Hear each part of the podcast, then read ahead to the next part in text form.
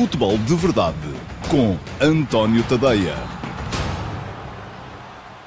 Olá, muito boa tarde a todos. Eu sou o António Tadeia e este é o Futebol de Verdade, edição de terça-feira, dia 4 de fevereiro de 2020. Edição que vai uh, antecipar uh, aquilo que se pode esperar dos dois jogos das meias finais, da primeira mão das meias finais da Taça de Portugal, uh, que vão decorrer hoje à noite em Viseu e em Lisboa. Primeiro o Benfica Futebol Clube Famalicão no Estádio da Luz e depois ainda ali um bocadinho a apanhar o primeiro jogo também, o Académico de Viseu Futebol Clube do Porto no Fontelo em Viseu. Portanto, são dois jogos um, para começarmos a definir quem vão ser os finalistas da edição de 2020 da Taça de Portugal. Um, dois jogos que têm favoritos claros, uh, mas que, enfim, ainda têm que o confirmar claramente dentro do campo também, porque isto não se ganha apenas no papel, é preciso ganhar no campo. Antes de entrar nessa hum, antecipação dos uh, jogos de hoje, deixem-me só recordar-vos que podem deixar perguntas uh, para esta edição do Futebol de Verdade. Quem estiver a ver em direto nas redes sociais, seja no Facebook, seja no Instagram, seja no YouTube, pode perfeitamente ir à caixa de comentários, deixar uma pergunta que não tem que ter a ver necessariamente com os jogos de hoje ou com os temas de que eu estou a tratar aqui hoje. Até muitas vezes agradeço que não tenha, porque para não estar mais a chover no molhado, a a repisar os mesmos uh, assuntos, uh, mas podem deixar as perguntas e depois as melhores perguntas são selecionadas para que eu, assim que acabar este futebol de verdade, deem-me 5 minutinhos só para beber um café, uh, refrescar a garganta, inteirar-me daquilo que são as perguntas que lá estão e vou responder-lhes também em direto, mas no antoniotadeia.com, no meu site. portanto, é só uma questão de saírem da rede social e irem ao site antoniotadeia.com para assistirem à sessão de hoje do Q&A da pergunta e resposta. Uh, alargámos, uh, geralmente eu respondia a uma pergunta aqui em direto no Facebook, havia muitas que ficavam de fora, as pessoas começavam a desistir, então alargámos este espaço, mas para isso vamos passar a fazê-lo, uh, ou passamos a fazê-lo em direto também, mas no meu site, no antoniotadeia.com, que vos convido a visitarem, a subscreverem, não só o site, as notificações push, como também a newsletter entre linhas que hum, todas as noites, ou às 11 ou à meia-noite, hoje vai ser à meia-noite, porque há jogos a acabar mais tarde do que às 11, mas ou às 11 ou à meia-noite traz uh, tudo aquilo que foram as novidades do dia em termos de futebol, não só nacional como internacional. Mas bom, vamos então aos jogos de hoje. Um, Benfica, Futebol Clube Famalicão e uh, Académico de Viseu, Futebol Clube do Porto. Para já, embora ontem nem Sérgio Conceição, nem Bruno Lage tenham querido falar já do clássico de sábado que vem, do jogo que vai começar a definir aquilo que vai ser o resto da época em termos de campeonato nacional.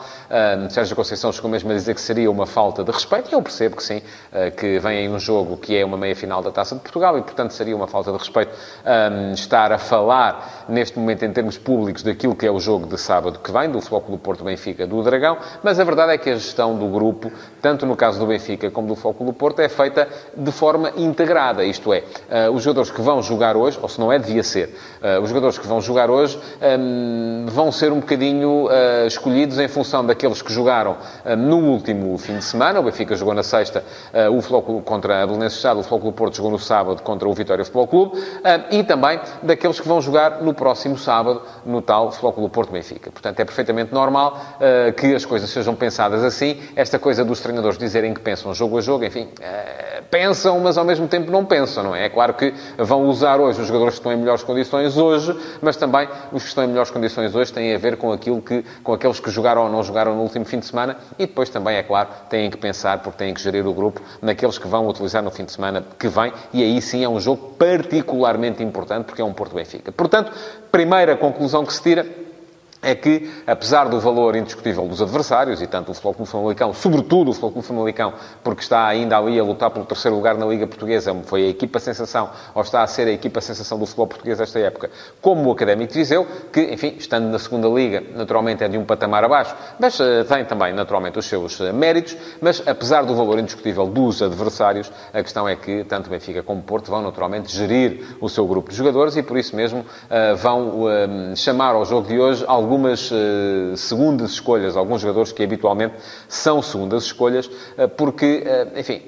é preciso pensar também no que aí vem. E por isso mesmo, eu até acredito que o Porto possa mudar mais uh, do que o Benfica, não só porque teve menos um dia de repouso um, ehm, desde o jogo de fim de semana até ao dia de hoje, mas também porque uh, o adversário, de facto, não é uh, da mesma igualha e tem a segunda mão em casa. Porque esta coisa das meias finais da Taça de Portugal terem passado a ser jogadas a duas mãos um, ehm, acaba por ser uma forma de favorecer as equipas mais fortes. Porque uma coisa é, imagine-se, um Flóculo Porto ter que discutir uma eliminatória à Viseu, uma meia-final, um Benfica ter que discutir uma meia-final a Famalicão, outra coisa é ter as duas mãos para eventualmente compensar um deslize que pode sempre acontecer. Olha, basta pensar, basta pensar na forma como o Sporting, por exemplo, saiu da Taça de Portugal perdendo em Alverca uh, com o Futebol Clube Alverca. Uh, se houvesse duas mãos nessa eliminatória também, uh, com certeza o Sporting teria uma oportunidade na partida em casa de compensar essa hum, derrota e de eventualmente ter podido continuar na prova. Eu sou favorável à Taça de Portugal a uma mão e, uh, sou franco, sempre jogada em casa da equipa mais fraca. Porque eu acho que é assim que deve ser, é assim que a prova fica mais competitiva e aquilo que todos nós queremos é ter competição uh, na, uh, nas, nas, nas nossas provas, porque se as provas não têm competitividade, enfim, perdem, perdem grande parte do interesse. Mas uh, em relação aos jogos de hoje, então, uh, temos um Benfica que, tal como disse, à partida nem trocará assim tanta gente quanto isso. Admito que possa haver, naturalmente vai haver troca na baliza. Vlaco Dimos dará o lugar a, Zlobin, porque tem sido Zlobin o guarda-redes da Taça de Portugal. Uh, André Almeida, que este ano tem tido uma condição física um bocadinho mais periclitante e ainda não estará, se calhar, em condições para fazer dois jogos por semana, pode ceder a sua posição na lateral direita a Tomás Tavares, porque Tomás Tavares também tem sido quase sempre uma aposta segura e firme de Bruno Lage e nunca tem deixado de ficar mal a equipa. Uh, e depois, ah, daí para a frente, enfim, aquilo que Lage tem feito na, na, no meio campo tem sido rodar. Uh, entre três jogadores, geralmente jogam dois. Já vimos jogar Weigl com Gabriel nos jogos mais complicados, ou jogos fora, ou jogos em casa contra equipas mais fortes. Já vimos jogar Weigl e Tarabt nos jogos em casa contra a equipa mais fraca, e foi neste caso o jogo em casa contra a Belenense Chade, uh, acredito que hoje possamos ver jogar Gabriel e Tarabt, porque, enfim, uh, é dupla que, uh, que, falta, que falta experimentar e poderá também permitir a Weigl repousar, porque ele tem estado sempre a jogar desde que chegou do Borussia Dortmund. Depois, enfim, é gerir um bocadinho ali a condição física de Rafa, que está a regressar de lesão uh, prolongada e se calhar ainda não tem o ritmo um, ehm, que lhe permita fazer assim tantos jogos. Veremos se ele joga, se não. É perceber no ataque se é dia ou não de dar minutos a Seferovic em vez de Carlos Vinícius. E no meio disto tudo já temos aqui uh, umas 4, 5, eventualmente 6 alterações no 11, uh, eh, que só mesmo porque o Benfica tem um plantel neste momento muito, muito rico, é que não deixa a equipa muito uh, depauperada perante um adversário que, atenção, é mais forte do que aqueles 4 a 0 eh, que, eh, com que perdeu na luz ainda em dezembro podem fazer perceber. Porque este Famalicão é uma equipa forte, é uma equipa que respeita o bom futebol, que tem bons princípios de jogo. Um, o Benfica vai ter que pressionar com certeza bem alto para conseguir impedir o Famalicão de um, ligar bem o seu jogo, porque se este Famalicão consegue ligar o seu jogo, se consegue sair em transição ofensiva com qualidade, pode ser um problema para o Benfica. E este Benfica tem sido quase sempre muito igual, uh, sobretudo nos jogos em casa. Entra lento, entra devagar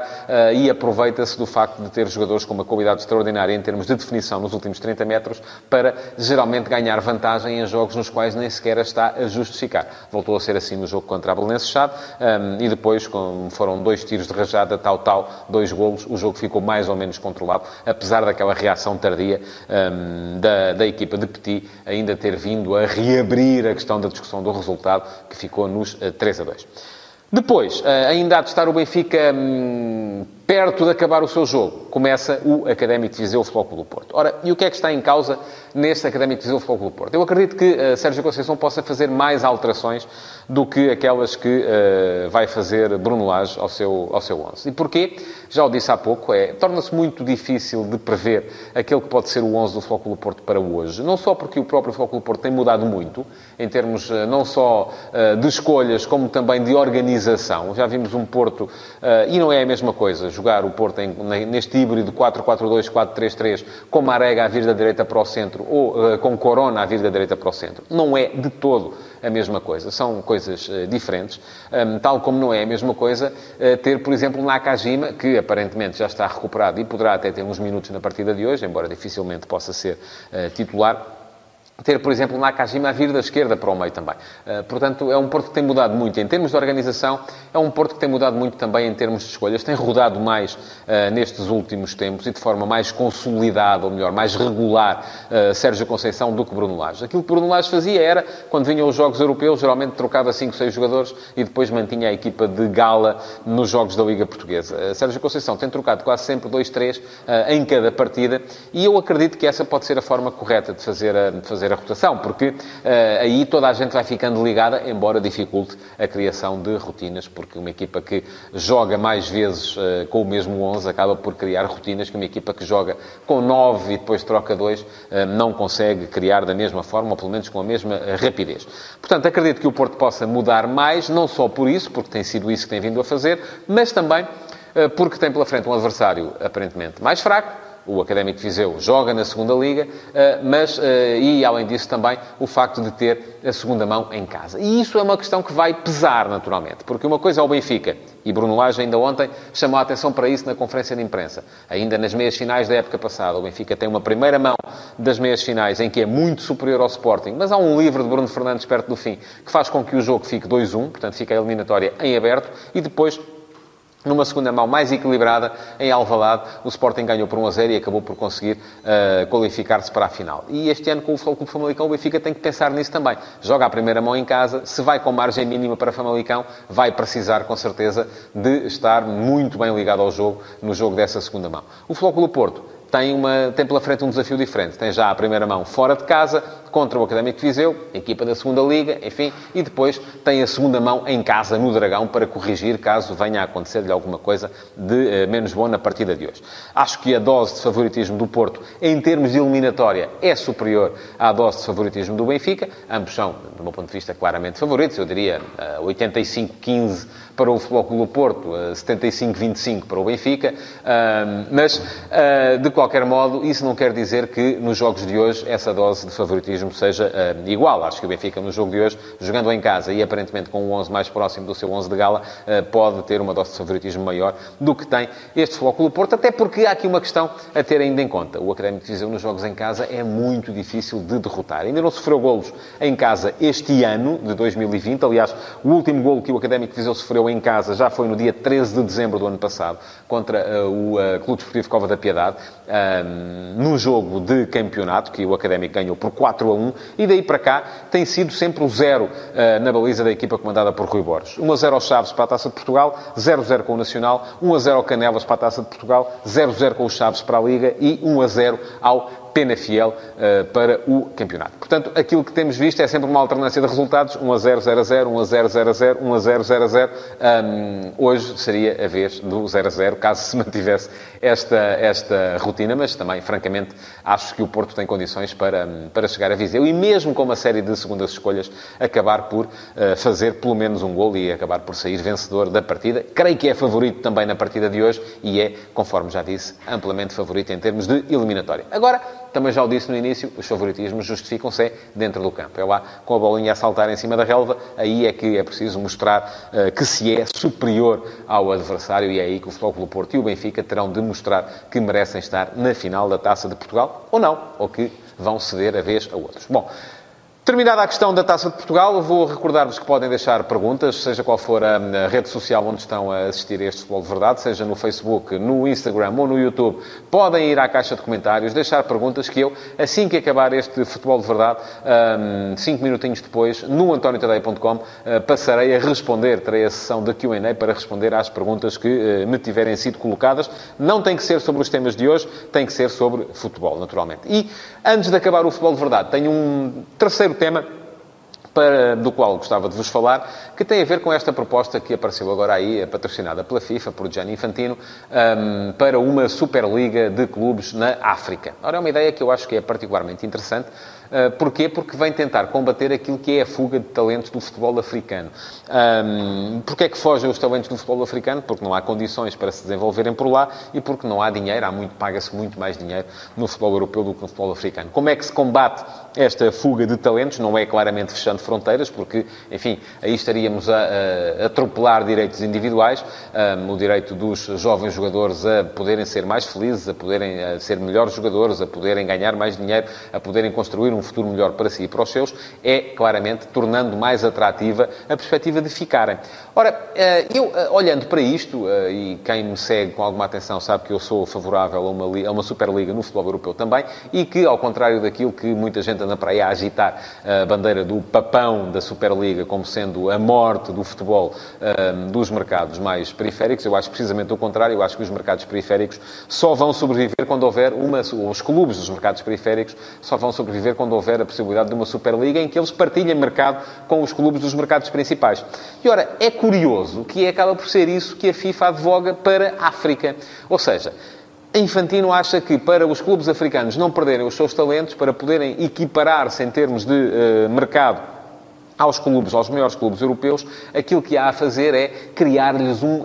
mega mercado, um mercado gigante, um mercado onde eles possam, de facto, ter, fazer mais dinheiro. Isso só é possível uh, juntando os maiores clubes numa Superliga. Ora, isso acaba por ser a mesma coisa que eu defendo em termos de futebol europeu para os, os clubes dos países como Portugal, como a Holanda, como a Bélgica, como a Escócia, uh, como, enfim, nem vou mais longe, a Áustria, a Suíça, todos aqueles países de segunda linha que não são neste momento, porque não têm condições uh, para, nas suas ligas nacionais, uh, construírem um mercado tão atrativo como o mercado da Premier League, como o mercado da Bundesliga, como o mercado da Série A, como o mercado da uh, Liga Espanhola, até como o mercado da Liga em França, todos estes clubes só podem salvar-se, ou só podem impedir a perda dos seus talentos em jovem, em idade ainda muito jovem, no dia em que começarem a partilhar mercado com os maiores. Porque aí sim eh, poderão partir em pé de igualdade para a negociação com os seus jogadores e não haverá mais razões eh, para que os jogadores, como eh, aqueles que saem agora ainda muito jovens de Portugal para ir para o estrangeiro, continuem a sair e não possam continuar então nos clubes os formam para continuarem a sua carreira onde faz mais sentido que o façam. Portanto,